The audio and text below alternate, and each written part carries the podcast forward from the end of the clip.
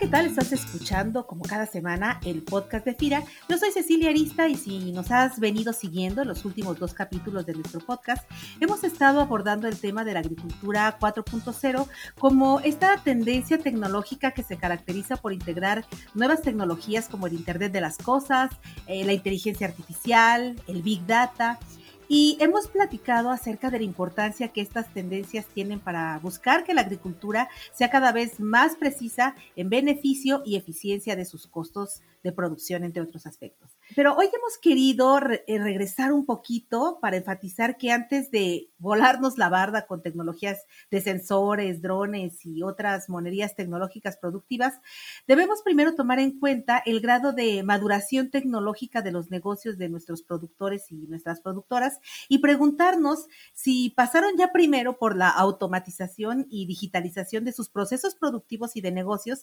antes que adquirir nuevas tecnologías y llenarse de información para analizar.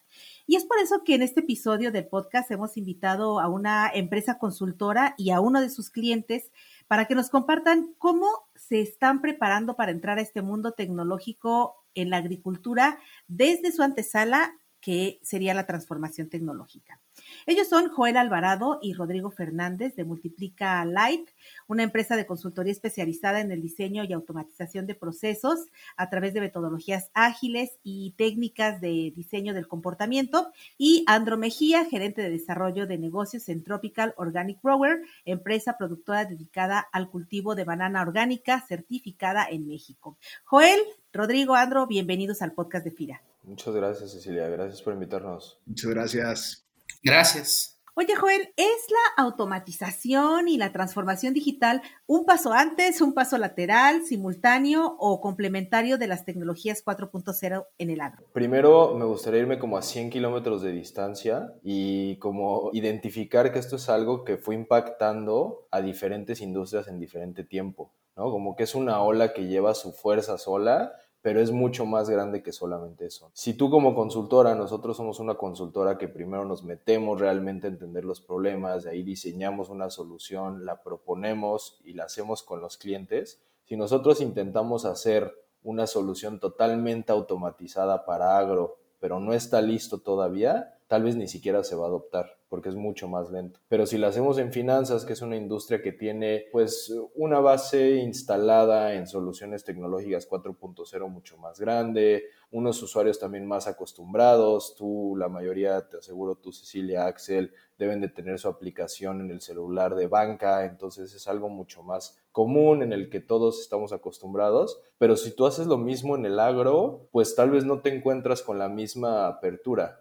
Entonces, creo que tú lo mencionaste un poco al inicio, el tema de madurez digital o el tema de maduración tecnológica impacta mucho sobre cómo esta industria 4.0 se adecua a la automatización. Yo no puedo llegar a automatizarte algo si ni siquiera tienes un proceso definido. Y yo no puedo llegar a darte una aplicación súper moderna si no tienes todavía automatizado algo de lo que ya tienes definido. Por eso digo que vale la pena como alejarnos a 100 kilómetros de distancia porque los proyectos en este tipo de industria, específicamente agricultura, van de la mano con un esfuerzo fuerte de cambio cultural y de entendimiento de en qué parte estás y cuál es tu interlocutor para que realmente sí se pueda adoptar una de estas soluciones.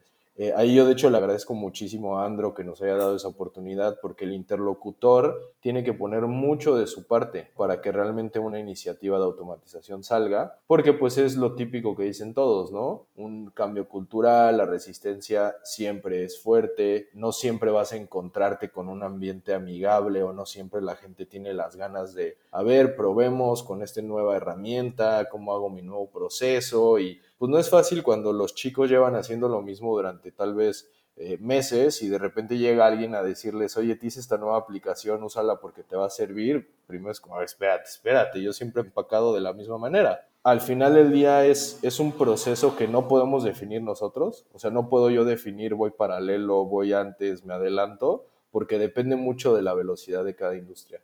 Y con agro la velocidad ahorita es más rápida que hace algunos años. Tiene que ver tal vez con la pandemia, tiene que ver con que muchos ya estamos más acostumbrados seguramente, tiene que ver con que todas estas olas ya se comieron a las demás industrias y pues ya nadie se quiere quedar fuera, ni siquiera agro. Y tiene que ver también, yo creo, con tema de tomadores de decisión. Cada vez tenemos más jóvenes, ¿no? Más nativos digitales eso es lo que te iba a decir, la parte generacional aquí es súper importante. Y antes de que nos, nos, platiques qué puede hacer Multiplica Light en los negocios, yo veo Tropical Organic Growers y no, no es precisamente una empresa eh, pequeñita, donde como ya sabemos en los pequeños agronegocios suele haber muchas actividades y, y procesos que se realizan sin mucha sistematización o sin registros continuos o documentados y en donde, como dice Joel, pues tradicionalmente el productor de nuestro campo es un productor pues, pues más grande, no es, no es tan joven. Entonces, platícanos un poquito a qué se dedica Tropical Organic Growers en el estado de Colima y qué problema de negocio buscaban eh, solucionar o mejorar. Bueno, Tropical Organic Growers es una empresa productora y exportadora de frutas orgánicas. La verdad que principalmente banano, que es el líder de la categoría de, frutas general.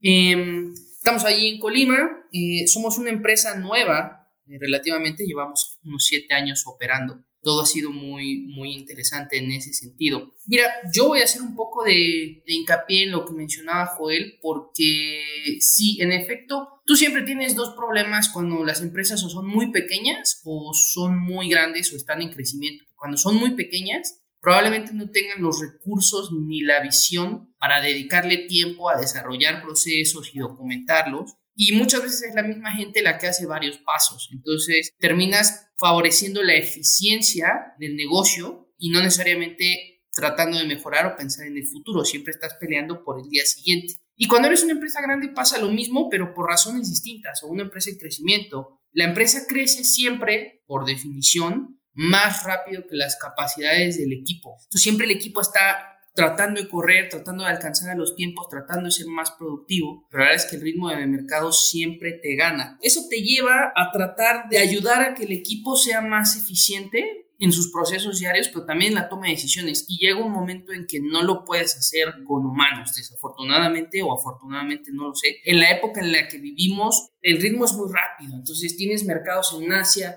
tienes mercados en Europa, entonces estás a diferentes horas, la gente no se puede despertar a las 3 de la mañana, hay muchas cosas que tienes que automatizar. Muchos proveedores también son globales. En India, otros aparecen en Sudamérica. Entonces, la verdad que hacerlo a mano, como, como se hacía en los tiempos de nuestros abuelos, es cada vez más difícil desde el punto de vista de la competitividad que tienes que tener, porque si no estás fuera del partido, ¿no? Y a nosotros nos impactó eso. Nosotros somos una empresa de la segunda clase, te digo, una empresa que está creciendo y que constantemente el equipo queda superado por, los, por lo que se le exige a la empresa. Entonces, nuestro trabajo como responsables del desarrollo de este negocio, pues es darle las herramientas para que la gente pueda hacer un trabajo espectacular y excepcional y cada vez más eficiente y cada vez más productivos en el número de horas que le meten y con un balance muy importante en, su vida personal, ¿no? Tampoco pueden estar trabajando 12 horas diarias. Ahí es donde estábamos en este momento y ahí es donde creo que muchas empresas están, se quedan ahí como que un poquito y a veces eso les cuesta pues la posición en el mercado y el negocio. ¿Y qué procesos eran los que buscaban solucionar o mejorar o que no se podían hacer con más personal o que afectaban esta parte del negocio que tú estás comentando? Puntualmente eh, empezamos por algo que es relativamente fácil de, de solucionar, que son todos los procesos que tienen que ver con la comercialización, la logística y la trazabilidad, que en nuestra industria es muy importante. Y en la parte de trazabilidad, eh, ¿cuál era el problema más importante que ubicaban que afectaba esa trazabilidad desde campo hasta, tu, hasta el seguimiento? El problema es que son muchos actores, ¿no? Es una cadenita de muchas personas y tendríamos que tener a alguien dedicado de tiempo completo a estar recopilando información en diferentes formatos, a diferentes tiempos y después jugando ahí con un Excel que es lo más sofisticado que se tiene a la mano. Y eso se presta, uno, al error y dos, a la falta de visibilidad, porque probablemente me entero de un problema cuando ya es demasiado grande o cuando ya no se puede hacer alguna solución proactiva. Hay un tema de estandarizar y sí de automatizar, porque si no la gente le dedica el 90% de tiempo a trabajar y de repente tiene que dedicarle otro 10 o incluso un 15% sobrepasando su, su capacidad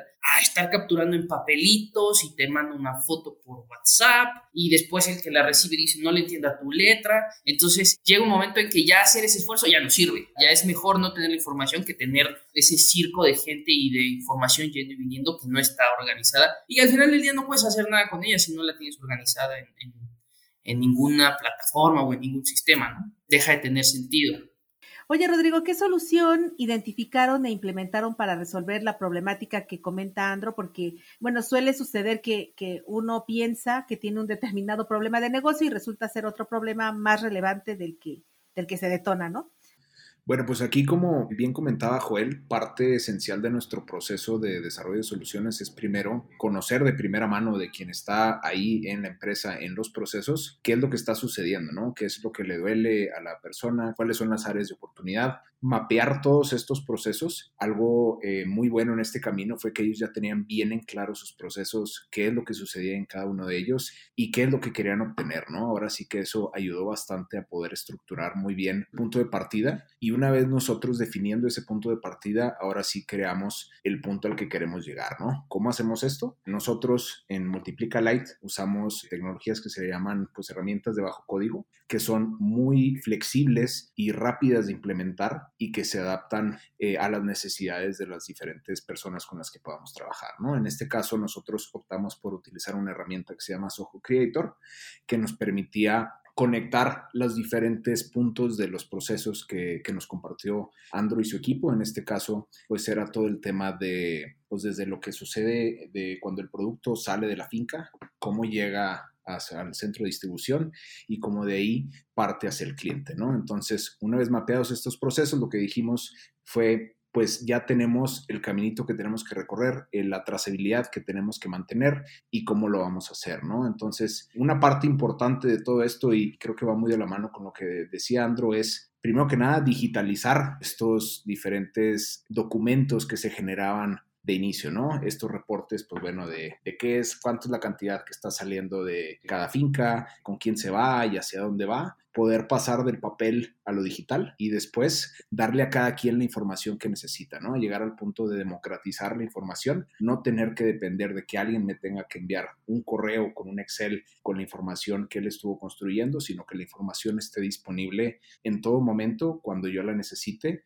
y también poder llegar a un grado de solamente enseñarle a las personas que nosotros podamos definir lo que necesite ver, ¿no? Esto pues para quitar distracciones o para este, cuidar temas de sensibilidad de información, de privacidad, de seguridad y que cada quien se pueda enfocar solamente en lo que necesita hacer, ¿no? Que, que su trabajo pueda ser bien focalizado. Entonces, teniendo esta herramienta de bajo código que, que comentaba, pues fuimos uno a uno a cada uno de los procesos, creando módulos de trabajo en donde, por ejemplo, las personas en finca podían hacer un escaneo mediante códigos de barras de qué era lo que ellos estaban empacando, poder dejar bien en claro con quién se iba a ir ese producto y desde ahí pues generar la base que nos iba a servir para generar esta trazabilidad hacia futuro, ¿no? El poder decir en cualquier momento, saber pues de dónde nació esta caja con banano, por ejemplo, y poder saber en dónde pudo haber un posible punto de quiebre, en dónde pudo haber alguna pérdida de material o buscar posibles, eh, digamos, responsables de cosas que puedan suceder a lo largo del camino, ¿no?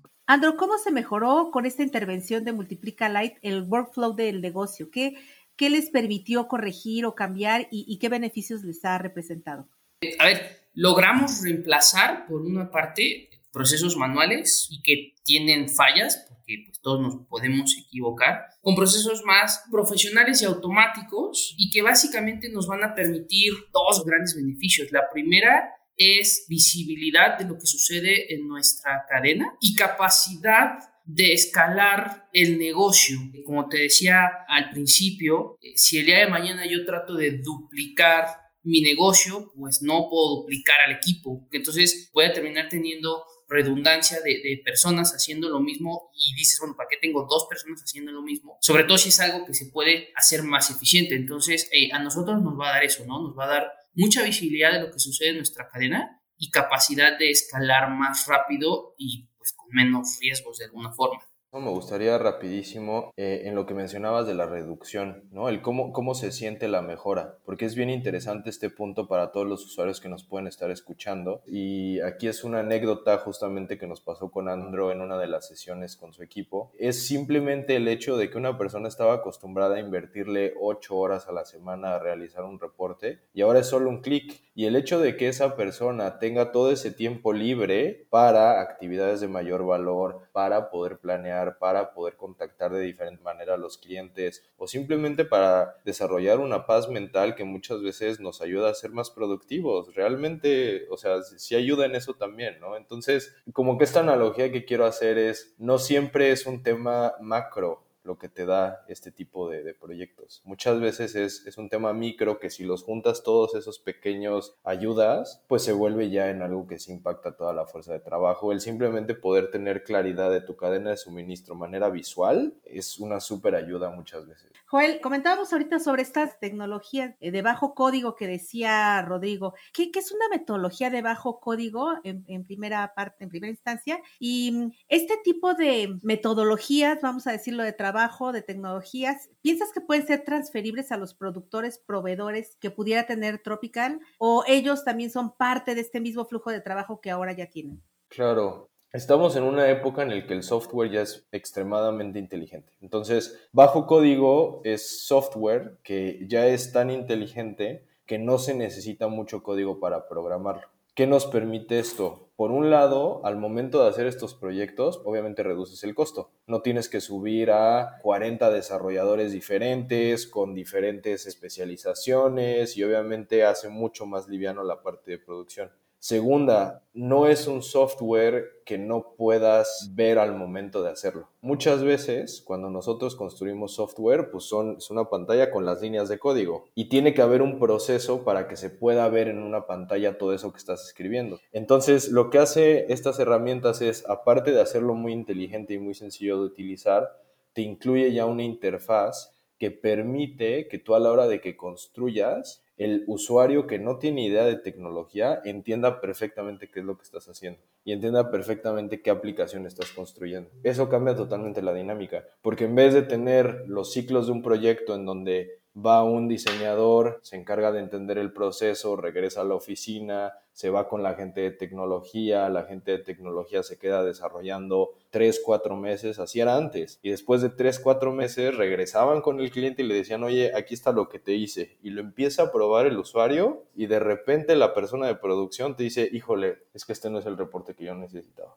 Y otra vez para atrás, otra planeación, dos meses, un cambiecito. Entonces, con este tipo de metodologías y de, software eso no pasa. Quitas todo eso del proyecto y puedes al momento de que algo no le gusta al cliente o de que notas fricción, hacer el cambio en el momento en la misma junta y lo pruebas ahí mismo y queda solucionado en horas en vez de meses y de pasar mucho. Obviamente se puede hacer hasta cierto punto. Tampoco te estoy diciendo de que es magia porque hay una labor también y hay un talento detrás para poderlos entender y poderlo adecuar. Pero eso es, o sea, es, es un tipo de tecnología más moderna que nos permite hacer soluciones de este tipo muchísimo más rápido que cualquier otro fabricante.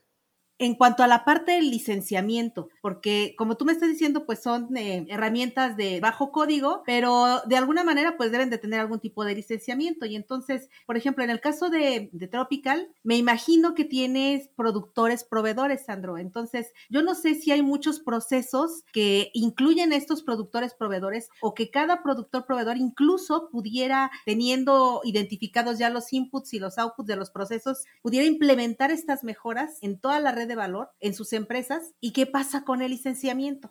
Yo creo que sí, alguna parte de los procesos, sobre todo los que tienen que ver con procesos de negocio estándar, no sé, almacén de insumos, eh, nóminas y eso, sí se pueden transferir relativamente fácil, con la salvedad, como decía Joel al principio, de, entender en qué proceso o en qué madurez está la empresa tecnológicamente. ¿no? Yo, yo tengo proveedores que todavía no tienen correo electrónico entonces, este, hay un poquito eso, pero sí, yo creo que sin duda se pueden transferir y en mi experiencia es bastante más barato todo el proceso de licenciamiento de lo que uno podría pensar. Eh, me atrevo a decir que es más barato incluso que el tener al equivalente de, una persona o dos contratadas haciendo parte de la chamba que haría un sistema. Ya para, para ir cerrando esta, esta charla, lo que sí me gustaría saber más o menos es, así como a manera de resumen, ¿qué puede ofrecer Multiplica Light, por ejemplo, para productores, para empresas medianas? ¿Cómo sería el canalito de la logística o de los servicios que ustedes pueden proponer a una empresa? ¿Y qué sigue, Andro? ¿Qué sigue después de este proceso? Dentro de la oferta tenemos diferentes momentos en los que jugamos con nuestros clientes. Depende de en qué parte del proceso de digitalización estás. Si estás al principio, que estás en el papel, quieres irte a algo este, no tan automatizado, pero por lo menos digital, tenemos una serie de servicios. Si eres una persona moral, una empresa que ya tiene una empresa súper digitalizada, tenemos servicios que van más bien hacia reducción de costos, hacia administración de tecnología moderna y hacia mejora de políticas. Nosotros nos involucramos en diferentes momentos desde proceso, Ro es nuestro líder de la parte de procesos para la industria de agro, desde la parte de tecnología tenemos nuestros eh, ingenieros digitales que se encargan de dar servicio a las diferentes industrias y tratamos de dividir nuestras soluciones de esa manera. Entonces, tenemos a agro, tenemos a finanzas, tenemos por ahí acciones muy fuertes en tema de contabilidad electrónica y facturación, tenemos en property management y bienes raíces, todo lo que es mantenimiento, tenemos unas plataformas muy bonitas que también están enfocadas a servicio a cliente y todo lo que son manejo de agentes, por ejemplo, todas las empresas que se dedican a limpieza de hoteles, a refacciones de autos, que tienen mucha gente que tiene que ir a arreglar varios activos y que tienen que controlar todas esas operaciones. Ahí son varias industrias las que, las que atacamos. Nos encantaría entrar a construcción, pero la verdad es que construcción por alguna razón no le gusta invertir tanto en tecnología.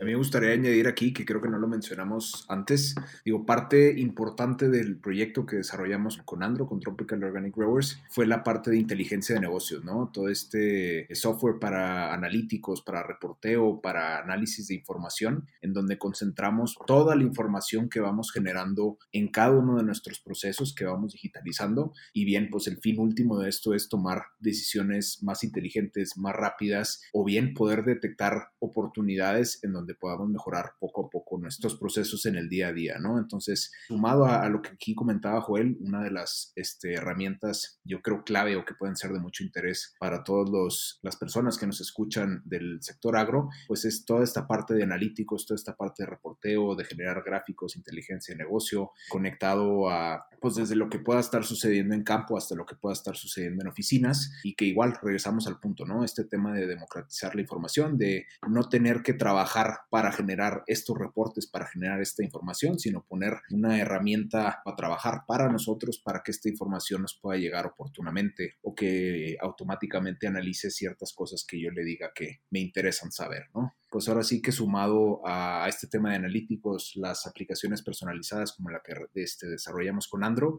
pues también entramos en temas contables, en temas financieros, en temas de, de CRM y otras soluciones que poco a poco se pueden ir integrando las diferentes áreas que pueda tener cada empresa, ¿no? Súper padrísimo. Andro, ¿qué sigue ya para esta etapa en la que están empezando pues a, mejorar y implementar sus procesos? ¿Qué sigue para ustedes? Eh, bueno, dentro de esta misma iniciativa sigue seguir implementando nuevas funcionalidades y nuevas soluciones. Eh, yo siempre lo digo como que tenemos el motorcito del coche y le queremos ir poniendo los accesorios encima, ¿no? Temas de calidad, temas de almacenes, etcétera, etcétera. Queremos seguir creciendo y estas herramientas son fundamentales para lograrlo. Bueno, pues entonces, ¿cómo pudiéramos eh, buscar esa vinculación con nuestros compañeros que nos escuchan en las oficinas eh, regionales de FIRA eh, para que pudieran también pues apoyar a sus acreditados a que identificaran estas mejoras en sus procesos? Tenemos dos maneras. Uno de nuestros canales de contacto más importantes es nuestra página web www.multiplicalite.com y la otra es, nosotros tenemos un programa que se llama alfabetización digital o automatización humanizada, llamémoslo así, que estamos tratando también de posicionar en diferentes medios y que nos ayude a poner nuestro granito de arena en lo que comentabas al inicio, ¿no? ¿Qué pasa cuando la automatización pues, pone en riesgo algunas actividades o algunos trabajos? Que esa es la parte pesimista de verlo. Yo creo que muchas veces se abren también oportunidades nuevas gracias a la automatización. Lo vemos en nuestro LinkedIn, yo soy Joel Alvarado, ahí me encuentran, o Rodrigo Fernández también, y nos pueden seguir para todos esos temas y, contactar, ayudarnos. Nos encanta hacer alianzas y poder compartir todo esto que está padre e interesante.